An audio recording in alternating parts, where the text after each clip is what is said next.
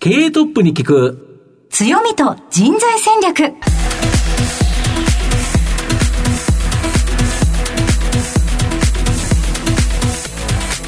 毎度相場の福の神こと藤本信之です。アシスタントの飯村美希です。経営トップに聞く強みと人材戦略。この番組は相場の福の神藤本信之さんが注目企業の経営トップや人材戦略を担うキーパーソンをゲストにお迎えしてお送りします企業を作るのはそこで働く人ということなんですがゲストには毎回事業戦略上独特の強みとその強みを生かすための人材戦略じっくりとお伺いしていきます。この後早速トップのご登場です。この番組は JAC リクルートメントの提供でお送りします。経営トップに聞く強みと人材戦略経営トップに聞く強みと人材戦略本日のゲストをご紹介します。東証スタンダード上場、証券コード4012、アクシス、代表取締役社長、小倉博文さんにお越しいただいています。小倉さん、本日どうぞよろしくお願いいたします。よろしくお願いします。よろしくお願いします。では早速ではありますが、アクシスの事業内容のご紹介をお願いいたします。当社は IT 企業で、えー、事業法人や観光庁をエンドユーザーとした、えー、情報システムに関するサービスを提供する SI 事業、えー、またクラウドサービスを中心とする IT サービス事業を行ってます。SI 事業では特に金融関連のお客様が多いことが特徴で、SI 事業の売上の約6割を占めてます。観光庁をはじめとした公共分野や社会インフラの受注も増えており、非常に安定した受注をいただいています。IT サービス事業は、車両管理のクラウドサービスに加え、中小企業向けのデジタル化支援や、セキュリティ製品の提供なども行っています。はい。ありがとうございます。また、後ほど事業内容についてはじっくりと伺っていきたいと思いますが、まずはトップは企業にとって大切な人材であり強みでございます。トップのお人柄に迫っていきたいと思いますので、しばし質問にお付き合いよろしくお願いいたします。はい、では、生年月日を教えてください。1961年12月13日になります。はい。現在おいくつでしょうか？はい、えー、61歳、です。はい、あの、見た目はちょっと若いので、はい、まあ、でもラジオですからわかんないですね。えっと、えー、リスナーの皆様にお伝えしますと、とってもお若いです。はい、ご出身はどちらでしょうか？東京都のあの世田谷区で、えー、生まれました。はい。はい、子供の頃はご自身ではどのようなお子さんだったと思いますか？はい。えー、子供の頃はですね、あの、特に小学校の頃はもうやんちゃでですね、はい、えー、いつも泥んこになって遊んでる、えー、そんな子供でした。はい。ずっとやんちゃでいらしたんですか？えー、中学校ぐらいになってやっと勉強に目覚めたってそんなような感じです勉強に目覚めるきっかけなどはあったのでしょうえー、それがちょっと自分でもわかんないんですけども、ある日突然、はい、あの、みんなが勉強してるのを見て、自分だけなんで校庭走ってるのかなと、はい、いうことを思ってですね、はい、あ、学校は勉強しに行くとこだったんだっていうことが気がついて、えー、勉強をするようになったと。そんな感じです。あ、じゃあ授業中とかも、えー、それまではこう遊んでしまうタイプだったんですか？そうですね。はい。そんなタイプでした。はい。ある日突然気がついたというのはご自身でも覚えてはいらっしゃるんですか？それがもう鮮明に覚えてまして、はい、はい。あの、よく教室の後ろの方にランドセルとか入れるような、この狭い四角いラックがこうあるんですけど、あね、あん中に一人で入ってたんですね。授業中ですか？それは結構なやんちゃでいらっしゃいましたね。はい。はい、で、その時にふと、はい、我に帰った時に、はい、みんな椅子に座ってて勉強してたと、い、うので、えー、これはちょっと自分は一体何なんだろうって、その時ふと気がついて、まあそこの翌日ぐらいからちゃんと座って勉強するようになったっていう、本当になんか、あのー、今でも鮮明に覚えてる、そんな出来事ですね。はい、ある日突然何かが降りてきたんですか？なんでしょうね。ちょっとそれは、あの、永遠の謎ということで、はい。これからも探求していきたいと思います。はい。はい。勉強に目覚めたとおっしゃっていらっしゃいましたが、結構こう、楽しく勉強には打ち込んでいらっしゃったんですあの、やってみると結構成績がですね、上がったりとかして、はい、そうすると、あの、親に褒められる。はいうん、そうすると、またもうちょっとやってみよう。はい、まあ、そんなことで、だんだんだんだん、クラスでもかなり上位の成績になってきて、まあ、あのそれで一生懸命勉強するようになった。そんな感じですね。はい。じゃ高校も結構いいところに進まれたんじゃないでしょうか。あの、まあ、都立高校っていうことですけどもね、あの、ちょうど今年60周年ということで、都立あの、小山台高校っていうところの、はい、出身になります。はい。はい、結構あの、進学校ですよね。そうなんですよね。はい、でも残念ながらちょっと私はあんまりその悩める青春時代というか、あの、はい、大学に行くよりも、まあ、あの、仕事をしようっていうような道を選んだちょっと数少ない、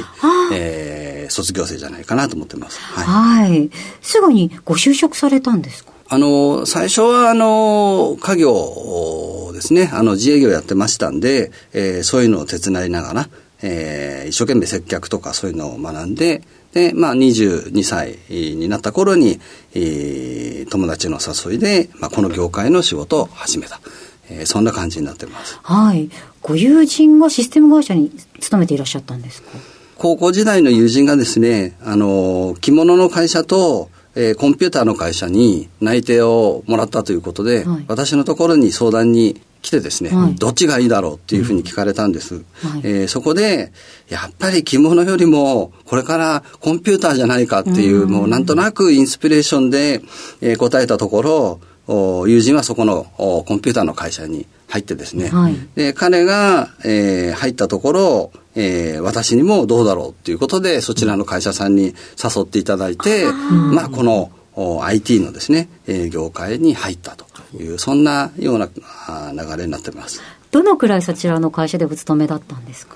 えー、ちょっと正確に覚えてないんですけど4年から5年ぐらいあのそちらの方で、えー、仕事をさせていただいてたっていうような感じになってます、はい、パソコンはもともとお好きだったんですか？いや僕はあの実はもうコンピューターの会社を進めたにもかかわらず自分は全然どんなものか分かっていなくて、はい、あの雑誌なんかで読んだそのソフトウェアの話なんか見てですねもうこういう仕事は絶対したくないなっていうふうに、えー、思っていたわけですけど、はい、それがそのコンピューターの業界の仕事とつながってなくてですね、はい、あの実際にその会社で研修が始まった時に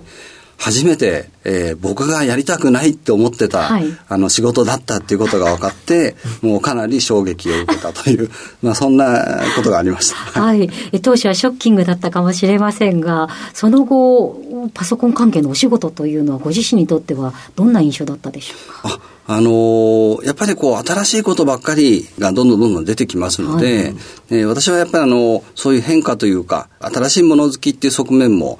非常にあってですね、あのー、すごく興味を常に注がれて、はい、えー、自分にすごい合ってた、そういうふうに思ってます。あ、そうですか。はい、では、研修なんかも楽しかったですか？研修はですね、最初なかなか、当時はまだまだこういうし IT の仕事っていうのは世の中にありませんでしたから、はい、えー、一緒に入ったえー、数十人の同期もですね、もうどんどん辞めていくっていうような状態で、まあ私もね、あの、辞めることを誘われたりとかしたんですけれども、やっぱりその、新しいこと、そういうことを教わって、えー、いる中でですね、さらにね、お給料もいただいて、もうこんなにいいことないっていうことで、もうできるところまで一生懸命勉強しようということで、えー、研修最後まで、えー、やり遂げて、まあ、数少ない残ったあの新入社員だったとそんな感じになってます。へえそうだったんですね。はい、その後この会社を設立する経緯といいますのは、はい、どういったところなのでしょう当社、あの、1991年に設立しておりますけれども、当時まだまだ、えー、こういうシステム、SI、えー、コンピューターの業界っていうのは、えー、世の中にまた全然知られていない、はい、えー、時代でして結構まあ黎明期ということですけれどもまた当時の日本の労働行政みたいなところも、まあ今のような細かい、えー、ルールなんかもはっきりしてなくてですね、はい、結構あの 3K とかそういうことを言われててかなりこう労働環境としてはひどい状況で。もう寝ずに働くっていう印象があありますね。はいそんな感じですね、はい、でそういうところを見ていてえー、当時、えー、私の今の会社の前職の会社では取締役に若くして抜擢していただいたんですが、まあ、そういう状況を見ててですねなんとかこう社員の待遇改善社員の方を見たあそういう会社をですね作っていきたい、えー、そういうことを考えて、えー、設立したのが当社のアクシスということになります。なるほど。ご自身のご経験から、この、えー、労働環境ではいけないっていう思いがあったということですか？そうです。はい。はいその、もし差し支えなければ、その、一番辛かった、えー、時というのを少し教えていただければと思う。一番辛かった時ですか？はい。えー、そうですね。まあ、そちらの会社あということではないんですけれども、やっぱりその黎明期時代はいろんな仕事があってですね、はい、当時は、あの、ある開発の仕事で、まあ、ほとんど毎日うちに帰れないということで、はい、え月の残業時間が300時間を超えてたなんていう。いうことがあります。はい、まあ、眠れないっていうぐらいの、状態ですね。はい。今だったらとてもやってられないと思いますけど。それでもチームの皆さんも一緒にということですよね。まあ、メンバー、それぞれみんなそういうに近い状態ですけれども、まあ、私があの、リーダーシップを取ってたっていうこともあって、あまあ、私が一番寝れないと いう、そんな感じでしたね。はい。えー、ね、あの、チームの皆さんのことも考えていかなければならないという立場だったかと思うんですけれども、はい、やはりその時のお気持ちが今につながっているのでしょうか？はい。あの、やはり、えー、当社のアクシスもですね、あの、社員の方を見た、え社員の事業っていう側面について非常に大事にしているそういうふうに考えてます。はい、はいありがとうございます。ではその中身について後半でじっくりと伺っていきたいと思います。えー、小倉さんの人となり皆さんにはどのように伝わりましたでしょうか。後半では組織の強みと人材戦略に迫ります。経営トップに聞く強みと人材戦略。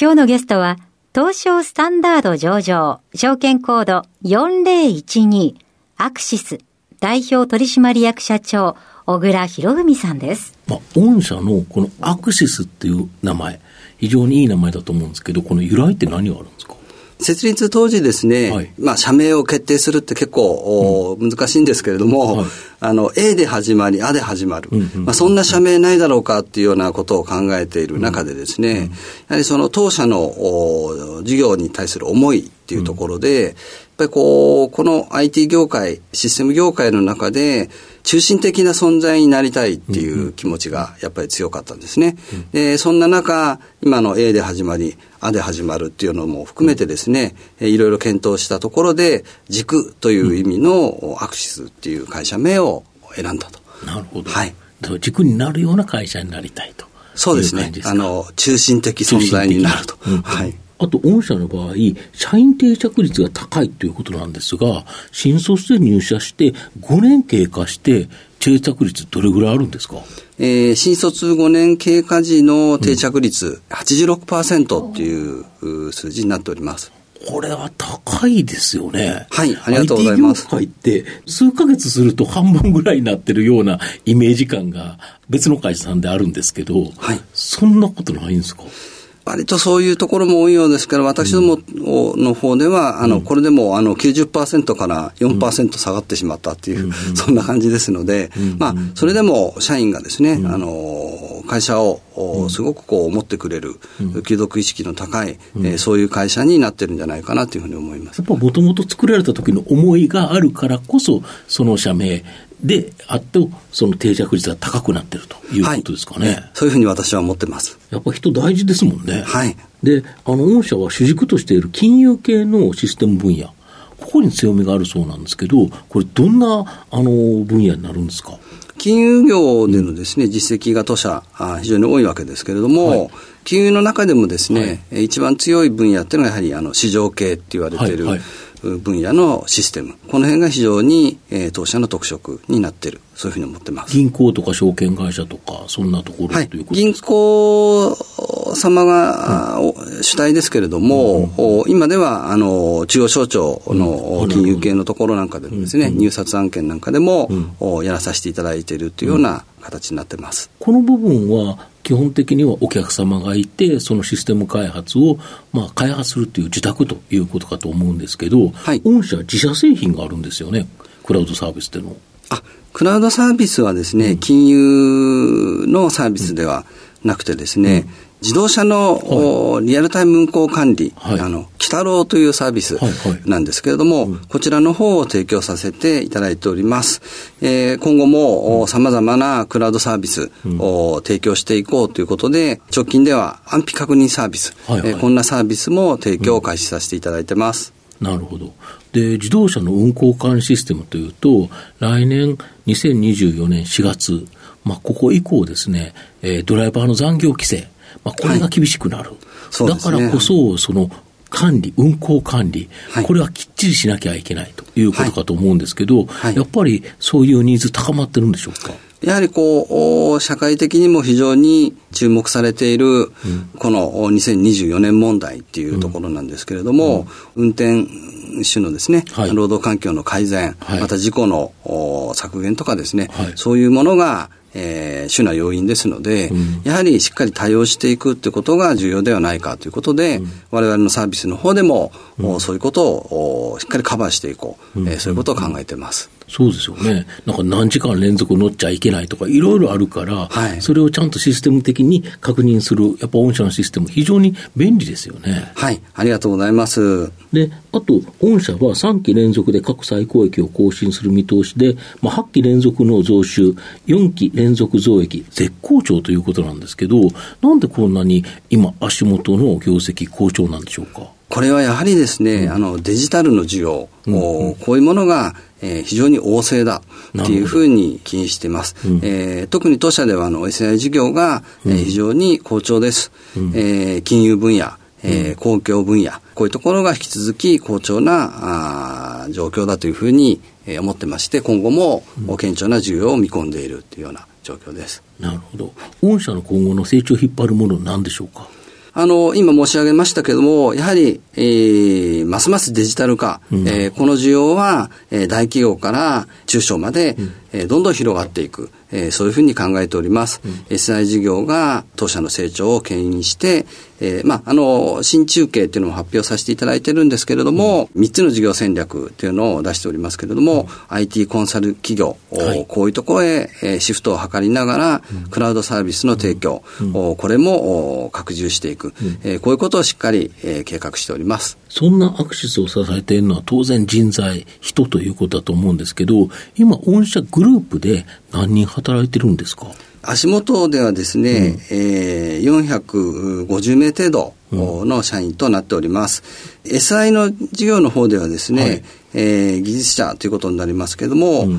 420名ほど、うん、えー、クラウドサービスを中心とした IT サービスで大体20名、うん、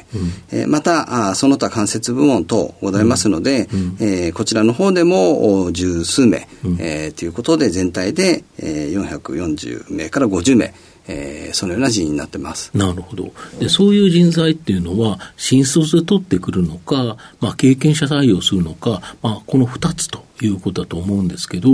例えば、今年の4月、何人ぐらい新卒で取られたんですか？はい。えー、今年の4月はですね、うん、新卒採用36名、えー、入社していただきました。なるほど。特に新卒の方っていうのは、まあ、初めて社会人になる、一番最初の会社を選ぶって結構重要だと思うんですけど、はい、その中でですね、はい、まあ、御社としては、こんな人に、えー、アクセスに来てほしい。望む人物像のようなものございますでしょうか？IT 業界に限ったことではないと思うんですけれども、はい、今の世の中非常にですね、うん、変化の激しい、まあそうね、そういう時代だと思ってます。はい、えですので、当社では、えこのような社会、事業環境の変化にしっかりと対応できるような、あ社員が必要ですので、うん、そのような適性、能力、うん、これを持ったあ人、これが最も大事というふうに考えてます。また、あの、仕事はやはり大変ですから、えー、まず一生懸命に取り込む、うん、こういうことができる人材、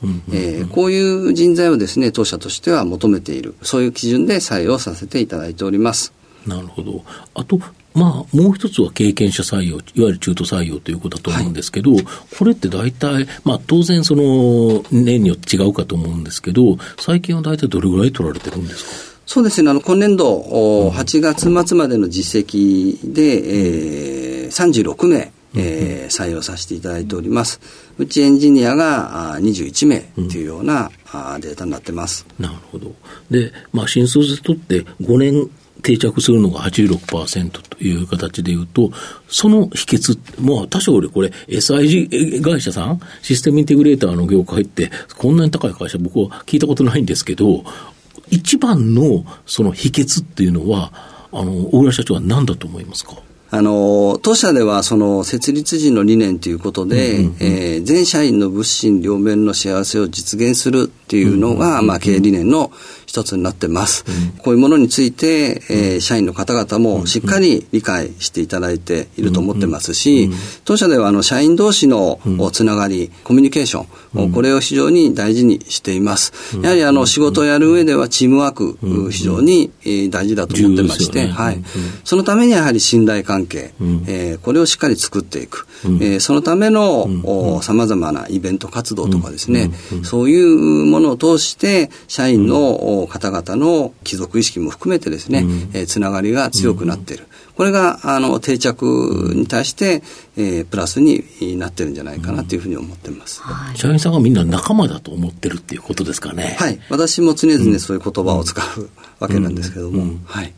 ちなみにイベントというのはどのようなことを得られるんですか？あイベントはですね結構おいろいろあるんですけれども、はい直近ではあの社員旅行っていうのをですね、はい、ずっと設立当初からやっておりまして、はい、まあ、コロナでちょっと中断したっていうのはありますけれども、やはりその今あの、なかなかそういうイベントをやる会社さんも減っているということなんですが、まあ、当社は重要なイベントと位置づけて、うん、ずっとやっていると。ちなみに今年はどこ行ったんですか？えー、北海道ですね、はい、札幌にみんなで飛行機で行ってきました。い。いねはい、何泊ぐらいで行かれるんですか？あの、今回は最大2泊ということで、はいうん、えー、まあ連休でしたので、あの、家庭サービスをしたい方のために、1泊コースっていうのも用意してます、ね、なるほど。はい、はい。なるべく多くの社員に参加してほしいということで、うん、1泊コースを用意して、えー、より参加者を増やそうと。えー、そんな感じでやらさせていただきました。はい。はい、その社員同士が、あの、社員の皆さん同士が、こう、仲がいいコミュニケーションがよく取れているっていうのが、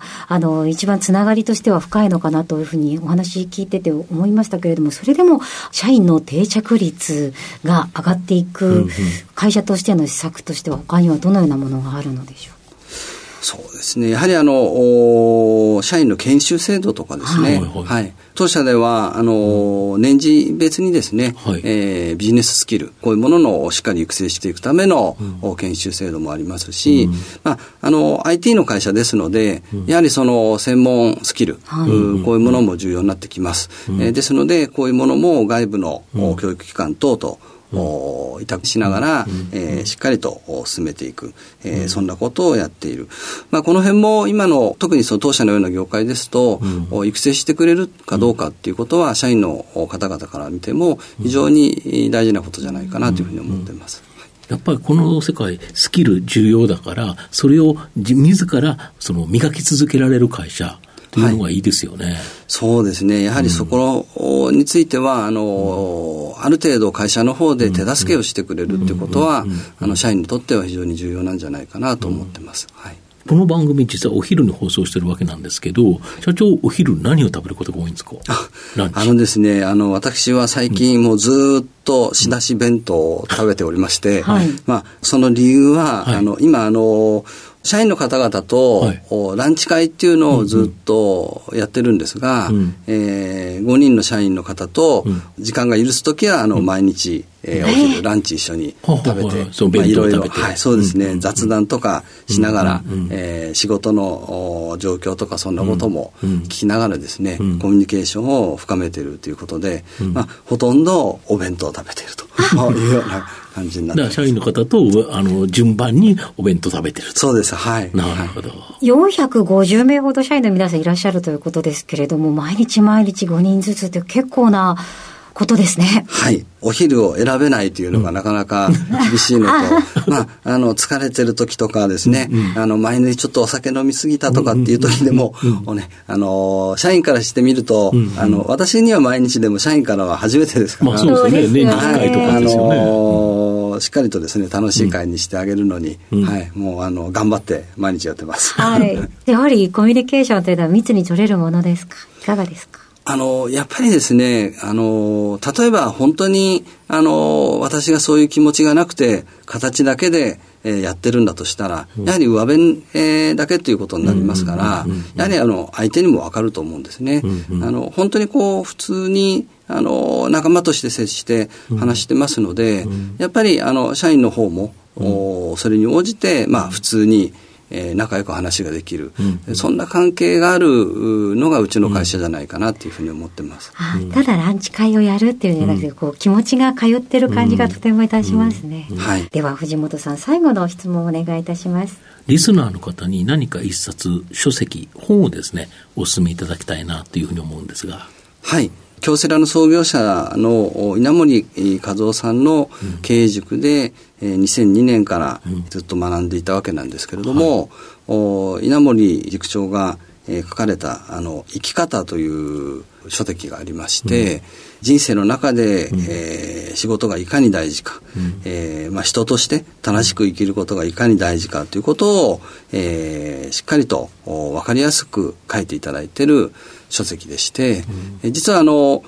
新入社員なんかにもですね、はい、あの読ませたり、えー、しているような、あの書籍でして、まあ、非常に、えーまあ、ビジネスマンには、えー、仕事の意義ということを、学ぶ上でいい書籍じゃないかなというふうに思ってますので、推薦させていただきます。はい、ありがとうございます。改めまして本日のゲストは、アクシス代表取締役社長、小倉博文さんでした。小倉さんありがとうございました。ありがとうございました。経営トップに聞く強みと人材戦略東証プライム上場 JAC リクルートメントは世界11カ国に展開するグローバルな人材紹介会社です。スペシャリストや管理職の人材紹介を通じて、長年にわたり多くの企業の成長に貢献した実績を持ちます。当社では、役員、CFO、CIO、本部長、社外取締役などの経営幹部層の人材紹介に特化した専門部署、JAC エグゼクティブを構え、企業の経営課題解決を支援しています。経験豊富なコンサルタントが経営課題をヒアリングし、課題解決に導く人材をご紹介いたします。企業の経営改革を担う人材など、経営幹部の採用なら、東証プライム上場、証券コード2124、JAC リクルートメントにお任せください。お送りしてきました経営トップに聞く強みと人材戦略。そろそろお別れのお時間です。今日のゲストはアクシス代表取締役社長小倉博文さんでした。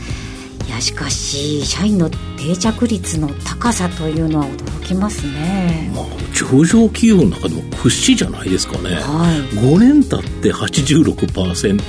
ということで7人に1人しか辞めないだけどそれっていろんな都合ありますからね、うん、ですしあの割とこうシステム会社っていうのは、こうななんかこう、定着率っていうのはなかなかあの皆さんあの困ってる困ってるっていうのをお話聞くだけに余計に、今日は多分まだ秘訣聞ききれていないですよね。そうですね。多分喋ってないんだと。秘密なんです。秘密なんですね、気になるところではありますが、はい、あのとても素敵な会社さんだなというのが伝わりました、はい、ぜひ改めてお聞きいただければなと思います。ぜひラジオ日経のウェブサイトのチェックもお願いいたします。お写真もございます。それではここまでのお相手は相場の福の神こと藤本信之と飯村美希でお送りしました。次回のこの時間までほなまたお昼やで。経営トップに聞く強みと人材戦略。この番組は JAC リクルートメントの提供でお送りしました。